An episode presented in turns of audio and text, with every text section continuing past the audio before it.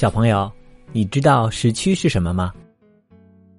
时区指的就是使用相同时间的区域。如果两个地区使用了不同的时区，就意味着这两个地方的时间是有差异的。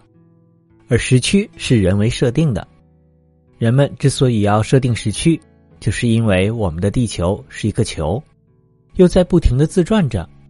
所以在同一个时刻，地球上不同国家和地区的人们就会经历着一天中的不同时间，有的是在白天，有的则是在半夜。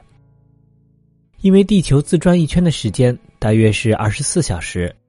所以在地球上也被分为二十四个时区。每个相邻的时区时间默认都会相差一个小时。就比如说，在中国，标准时间使用的是东八区这个时区的时间，而我们的邻国日本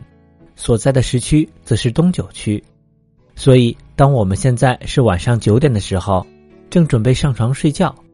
而日本的小朋友已经在过晚上十点了，他们可能已经进入梦乡了。设定时区是为了让全世界的人们在日常生活和国际交流上都更加方便，比如出国旅游、跨国交流等等，不会因为时间的问题而造成混乱。比如大家一看当地时区的时间，就知道那里的人们是在上班上学呢，还是回家休息了。就例如，当美国纽约的时间是上午的时候，那边的人们可能正在工作。但他们一看中国时区的时间，就知道这里已经是晚上了，知道我们已经下班了。而现在，所有与月球相关的航天任务，时间都是按照运行航天器的国家的时间来设定的。这也意味着，不同国家的月球任务，他们的行动时间也是不同的。这为不同国家之间的交流活动，甚至合作完成一些月球探测任务，造成了不少的麻烦。比如，如果中国、欧洲和美国的宇航员未来一起在月球上执行任务，虽然他们都在一起，但是如果按照现在的情况，他们所使用的时间却是地球上各自国家自己的时间，会有好几个小时的差异，这就会造成大问题了。所以，如果月球有了国际公认的独立时区，设定了自己的时间标准，大家就更容易相互协调。在月球上一起执行航天任务了，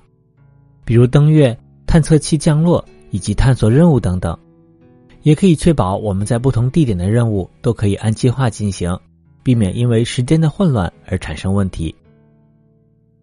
再加上月球同样会自己自转，月球上不同地区也有自己不同的黑夜和白天，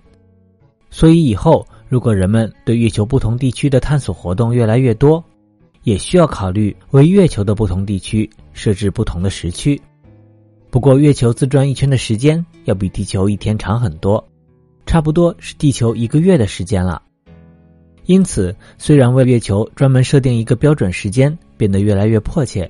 但如何设定还有很多需要讨论和确认的。最近，欧洲航天局就发表声明说，希望能够为月球设定一个自己的时区划分。目前，各国的航天机构正在研究该如何设定和实施月球时区，但如何设定标准化的月球时区，目前还不是很清楚，因为这需要考虑太多的因素。除了前面所说的，地球和月球上一天的时长差异很大外，还有月球和地球所受的引力不同，这就会导致月球上的时钟走的要比地球上的快，而月球上的不同地点。时钟运行的速度也有可能不同，即便每天只相差一点点，日积月累也会出现巨大的差异，而且这一点点差异也会对计算机的运行造成一些影响。另外，最终月球时区的设定还需要考虑宇航员日常生活工作的实用性，不能太复杂，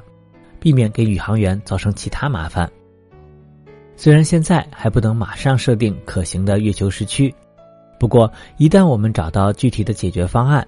这也方便人类今后在进行其他宇宙探索时，规范所需要的时区设定工作了。